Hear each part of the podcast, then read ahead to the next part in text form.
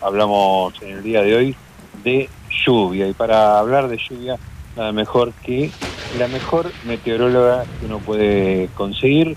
Es una meteoróloga que tiene una base científica muy fuerte, además está especializada en lo que sea divulgación científica, comunicación, así que realmente es un placer hablar con ella y la vengo desafiando hace bastante con que tiene que contar en un programa con, con tiempo, ¿no? La, la, entrevista rápida de los programas diurnos, este, algunas cosas sobre la meteorología que para mí es una ciencia absolutamente fascinante. Señores, a los que no lo conocen, les presento a Cindy Fernández, comunicadora meteorológica. Cindy, ¿cómo te va? Gustavo te saluda.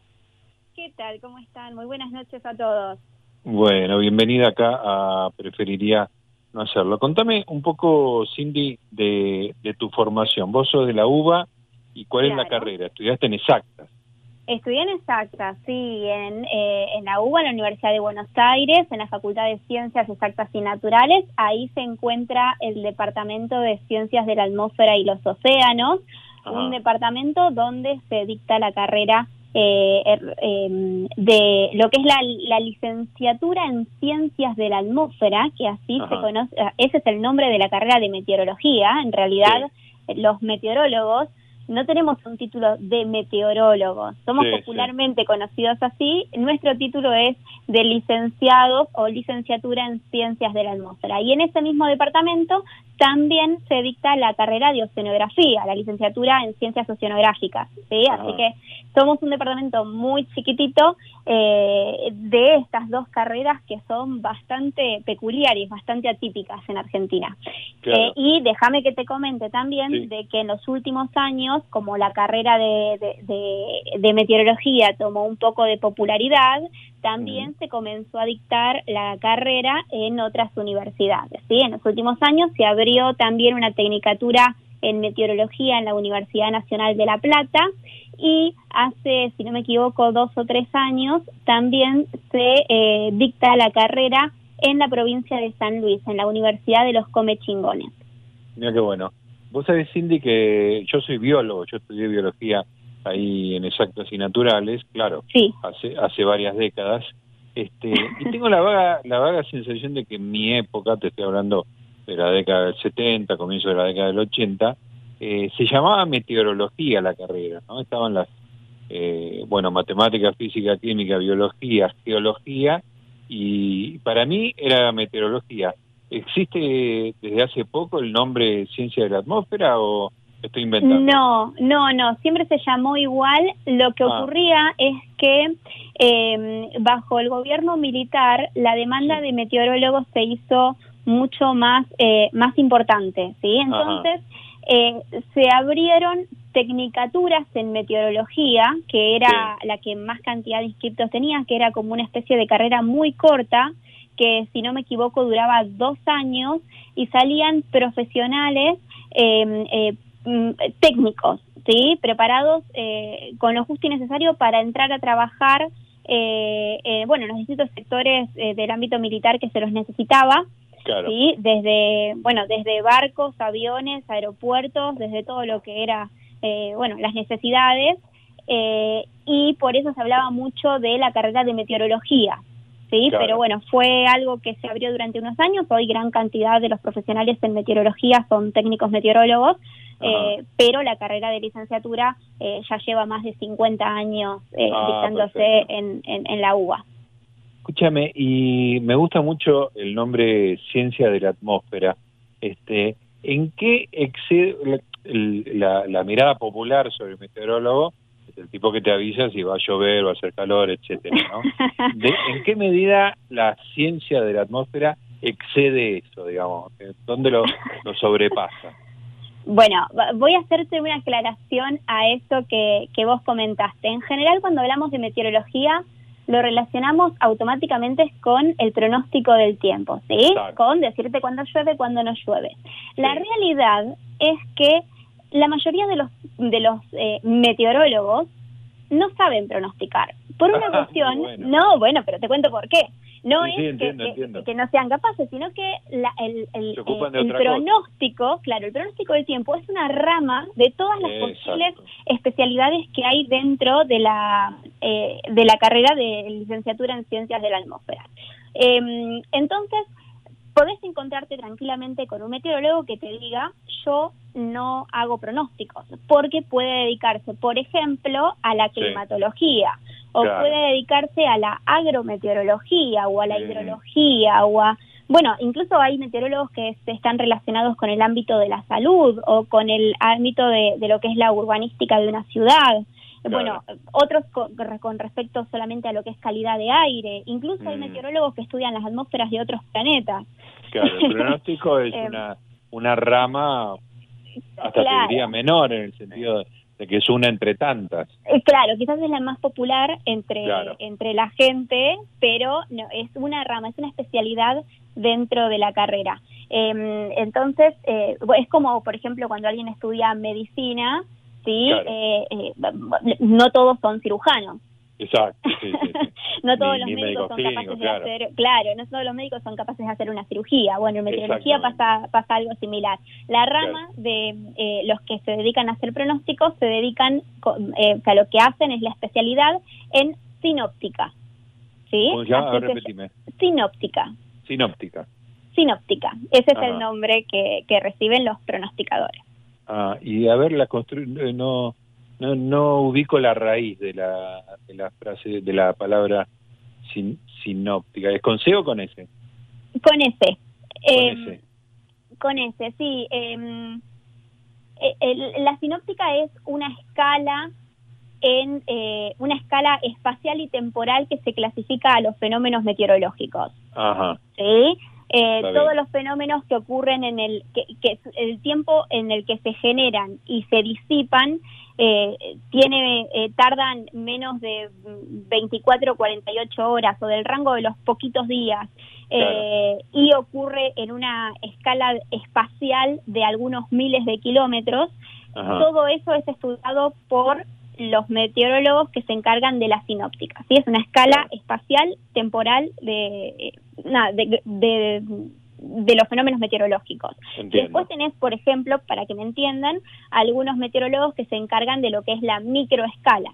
¿sí? que estudian todos los fenómenos meteorológicos que duran eh, menos de una hora ¿sí? Como ah. pueden ser los, los, los remolinos de, de, tierra, vieron que se generan por ahí en el campo, que tienen una duración muy corta y que ocurren en una escala de la atmósfera muy pequeña, ¿sí? De, de unos pocos metros, de aproximadamente unos 10 metros de altura hasta unos pocos centímetros del suelo. Que hay tipos que estudian específicamente Claro, por ejemplo, hay meteorólogos que estudian eh, cómo se eh, em, se transmite la humedad dentro de un cultivo de girasol. ¿Sí? Mm, Porque la forma en la que se, eh, eh, eh, se transmite ese el calor o la humedad dentro de ese cultivo, estamos hablando de, de, la cabeza de girasol hacia abajo, puede hacer que ese cultivo dé una, un mayor rendimiento o un, un aceite de girasol, por ejemplo, que tenga mejor calidad. Claro, para la gente de campo es una herramienta tremenda. Exacto. No es solamente que llueve, no llueve, sino cómo funciona la humedad a partir de cierto eh, lugar, digamos, de la planta, ¿no? Es extraordinario. No, es mucho más amplio. Eh, e incluso yo te diría que el hecho de decirte va a llover o no va a llover, para los meteorólogos es, eh, si bien es lo, lo, más popular, eh, vendría a ser, no sé si decirlo así, pero lo, menos relevante.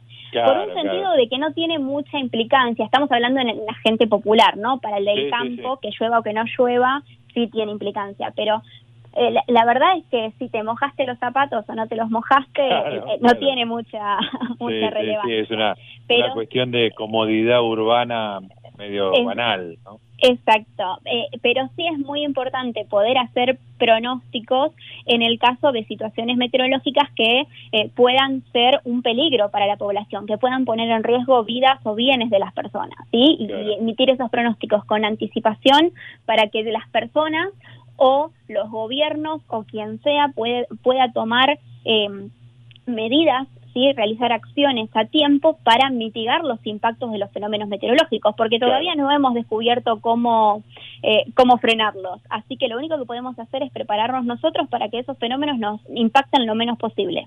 Claro, excelente. Escúchame, Cindy, yo te hago esta pregunta toda, creo que es la tercera vez que te entrevisto, tercera, cuarta, ya perdí la cuenta, y siempre te hago la misma pregunta.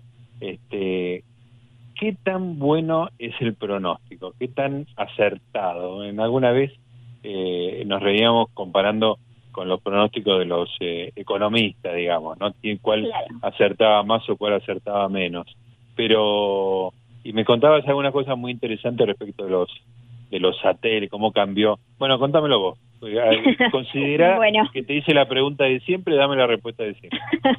bueno, hay, igual hay un montón de, se puede encarar esa, esa pregunta ah, de un montón de formas distintas para, para obtener respuestas, pero lo que hay que entender es que la meteorología, eh, la atmósfera en realidad está completamente conectada.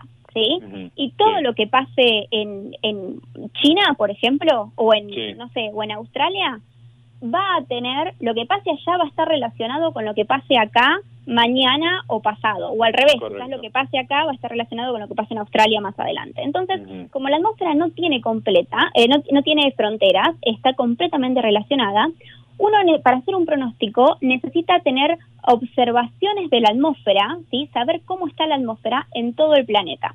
Claro. Hace muchos años, a, a principios del 1900, el hemisferio norte tenía una gran red de, observaciones. ¿sí? Había la gente en ese tiempo, estamos hablando hace más de 100 años atrás, ya tenía muy en claro que eh, la meteorología era muy importante y se dedicó durante un montón de, años a, eh, a mirar qué es lo que estaba pasando, a medir algunas de la atmósfera y a registrarlas, dejarlas almacenadas. Con eso, después, eh, bueno, eso es la base para hacer cualquier tipo de pronóstico. El problema era que en el hemisferio sur, si ustedes observan un, mapa, un globo terráqueo, es casi todo océano. Entonces, era muy difícil tener observaciones del hemisferio sur, mientras que del hemisferio norte hay mucho continente en el medio del Atlántico era muy difícil de registrar, no había nadie. Claro, entonces cuando comenzó a, comenzaron a hacerse los pronósticos eh, modernos, sí, que todo esto comenzó a partir de los pronósticos como los conocemos hoy, porque había otro tipo de pronósticos antes, pero los pronósticos modernos a más de 24, 48 horas, sí, donde se pronostica la nubosidad, la temperatura, si va a llover, la intensidad de los vientos, todo eso. Eh, el pronóstico moderno eh, lo que ocurría en un principio es que esa, esa base eh, en el hemisferio norte estaba muy bien hecha, ¿sí? esa base de observaciones, mientras que en el hemisferio sur la verdad es que casi no teníamos información. Entonces, como esa, esos datos es la materia prima a partir de la cual se elabora el pronóstico, en el hemisferio norte los pronósticos eran eh, buenos, ¿sí? para lo que estoy hablando de década del 70, 80, eran buenos para esa época, mientras que en el hemisferio sur la verdad es que no eran muy buenos. ¿sí? Por eso, porque no sabíamos cómo estaba la atmósfera. Entonces estábamos prácticamente pronosticando sin saber de dónde arrancábamos. Claro. Lo que ocurrió fue que, em, eh, bueno, para ese momento queda claro que la superioridad de los pronósticos del hemisferio norte era muy amplia comparada con los del hemisferio sur.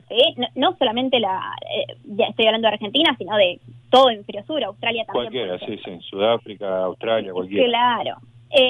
A partir de la década del finales de los 70, comienzo de los 80, cuando se empezó a lanzar satélites con instrumentos meteorológicos al espacio, eh, esa realidad fue cambiando, porque a partir de las observaciones con los satélites empezamos a tener datos por igual, tanto del hemisferio norte como del hemisferio sur. Entonces, a partir de ahí, la calidad de los pronósticos del hemisferio sur fue en un aumento exponencial. Y hoy la calidad de los pronósticos es muy similar, casi no hay diferencia. Incluso hoy, a, cinco o seis días, la calidad de los pronósticos, si hacer un pronóstico hoy a cinco o seis días, son pronósticos tan buenos como lo eran a comienzo de los 90 pronósticos a 24 horas. Claro. O sea, se va extendiendo en el tiempo a pesar de que cuando uno extiende el tiempo, la cantidad de variables que se cruzan hace más eh, más difícil el pronóstico, digamos. Eh, exacto. Pero, lo pueden controlar hasta unos cuantos días, qué bueno. Ya, los avances en el conocimiento de, de cómo se comporta la atmósfera, la eh, el aumento en la cantidad de observaciones, ¿sí? Porque, bueno, eh, también eh, aparecieron nuevos instrumentos o nuevos métodos de medición que se fueron sumando a las mediciones tradicionales. Todo eso, más el avance tecnológico, computadoras que pueden procesar datos mucho más rápido, hicieron que hoy podamos hacer pronósticos confiables a cinco o seis días ¿sí? Eh, y que además pronósticos con muy buena calidad, que si le preguntabas hace 25, 30 años atrás a cualquier meteorólogo si íbamos a lograr hacer esto y te decía que, que, lo, que no. Así que los, satélites cambiaron todo. Muchísimo.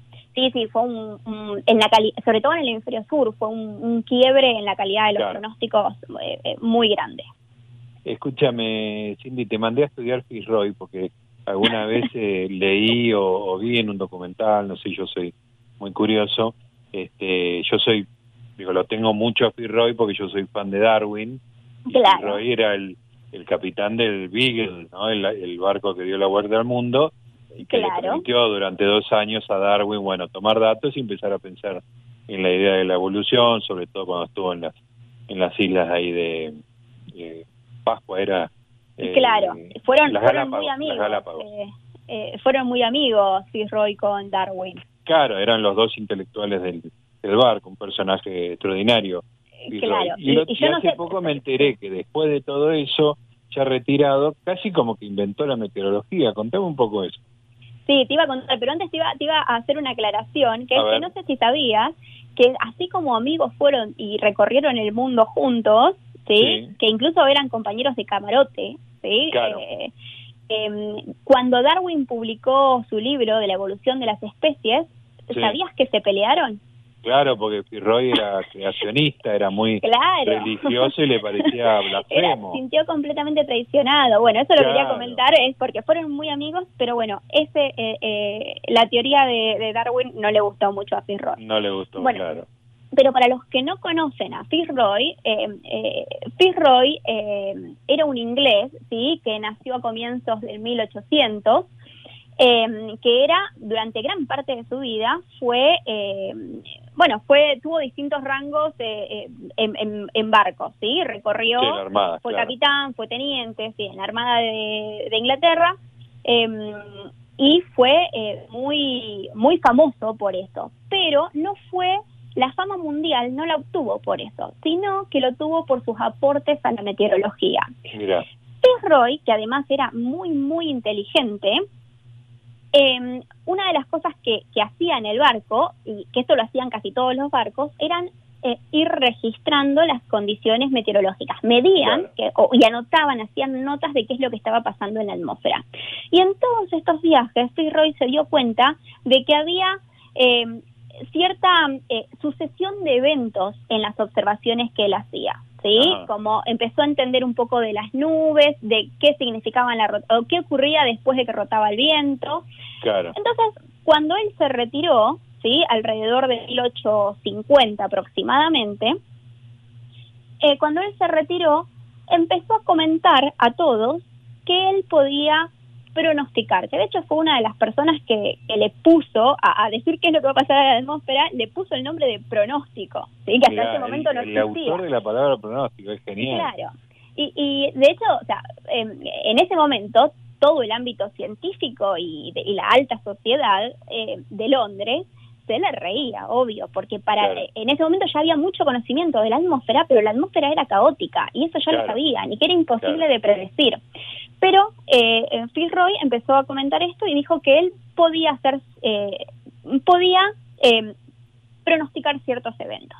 Por supuesto, él estuvo insistiendo con esto, la gente se le reía, pero lo que sucedió fue que entre 18, eh, eh, si no me equivoco, fue 1855 a 1860, ¿sí? más o menos fueron unas, eh, alrededor de cinco años en la década del 50, que hubo en las costas de Inglaterra hubo muchos accidentes de barcos, ¿sí? donde los barcos se encallaban, evidentemente fue eh, una temporada bastante ventosa, ¿sí? con muchas tormentas fuertes, y hubo un montón de víctimas eh, fatales por fenómenos meteorológicos. Entonces, eh, el, gobierno de ese momento de, de Inglaterra, de Reino Unido, dijo, bueno, que se ponga a pronosticar, capaz, eh, capaz que puede, porque él decía que podía alertar a la gente antes de que los sucesos ocurran.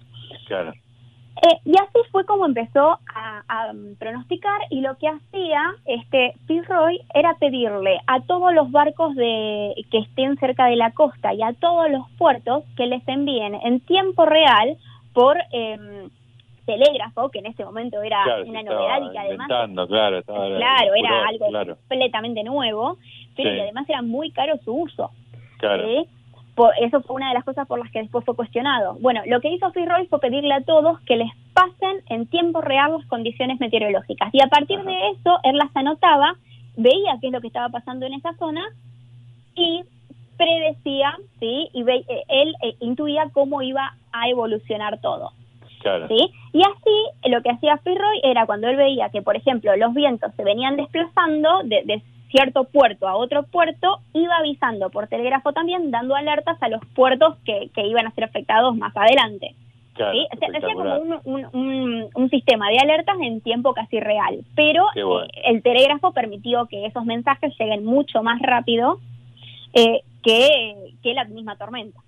Claro, entonces a los eh, muchos puertos, muchos barcos ya tenían un aviso de qué era lo que iba a pasar y no los agarraba de sorpresa haciendo los desastres que hacía. Claro, a él lo habían contratado en ese momento para dar este servicio principalmente a los puertos y a los pesqueros.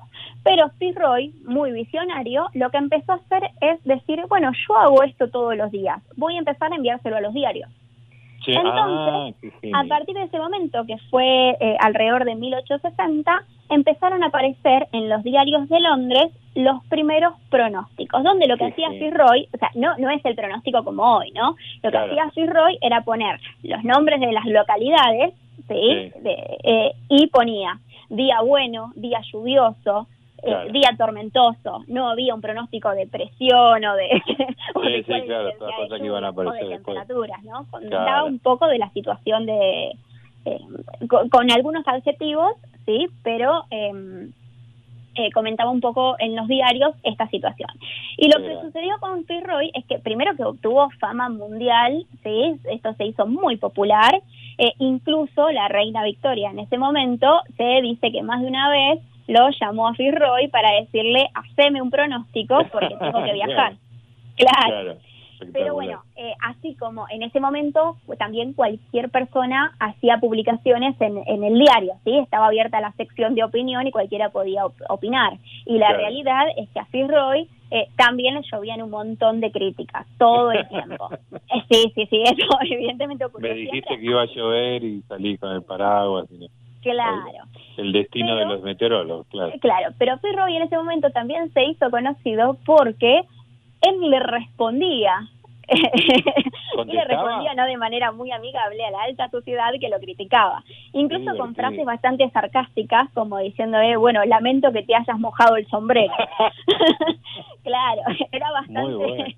sí, sí, sí, no se quedaba callado. Pero bueno, em, eh, hubo muchas críticas, eh, eh, hubo en ese momento la, la alta sociedad como que discriminaba mucho y entonces bueno, a Fitzroy todo esto le, le, pesó en algún momento, ¿sí? Incluso eh, entró en una depresión bastante profunda y luego de una serie de críticas bastante violentas que le hicieron en los diarios, eh, alrededor de 19, 1865, eh, perdón, decidió retirarse a su casa de las afueras de Londres Sí. y llevar una vida mucho más tranquila, eh, ya sin, sin estar dando este servicio. Pero de la eh, vida pública, claro. Claro, sí, sí, sí. Pero para todo esto él había dejado un, grupo de personas especializadas en hacer eso, al que les había enseñado su técnica y se había formado la primera oficina eh, de, llamémosla de meteorología, que fue la, mm, predecesora de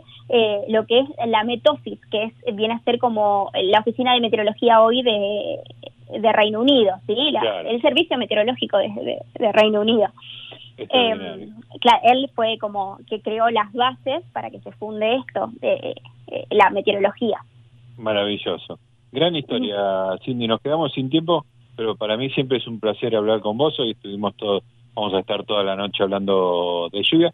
No hablamos específicamente de lluvia, pero bueno, más o menos la cosa va por ahí. bueno, un tema interesante. La, gente que te quiere, la gente que te quiere leer, ¿cómo hace? Pueden seguirme en, en Twitter como Cindy M. Fernández eh, y si les interesa aprender un poco de divulgación y sobre cosas de meteorología, también eh, soy eh, redactora de un portal de meteorología que se llama Meteorred, Meteorred Argentina, así que ahí van a encontrar un montón de artículos, algunos de actualidad y otros de, de información científica de interés. Muy buenos, realmente muy buenos. Leí varios y la verdad que da, da un placer. Así que gracias, Cindy. Bueno, muchas gracias. Les mando un beso grande, gracias por invitarme. Por favor, ahí estaba Cindy Fernández, meteoróloga, ya vieron lo que saben, es una capa absoluta, muy simpática además. Eh, eh, realmente la meteorología, como dice ella, la ciencia de la atmósfera, son una ciencia y con todo lo que eso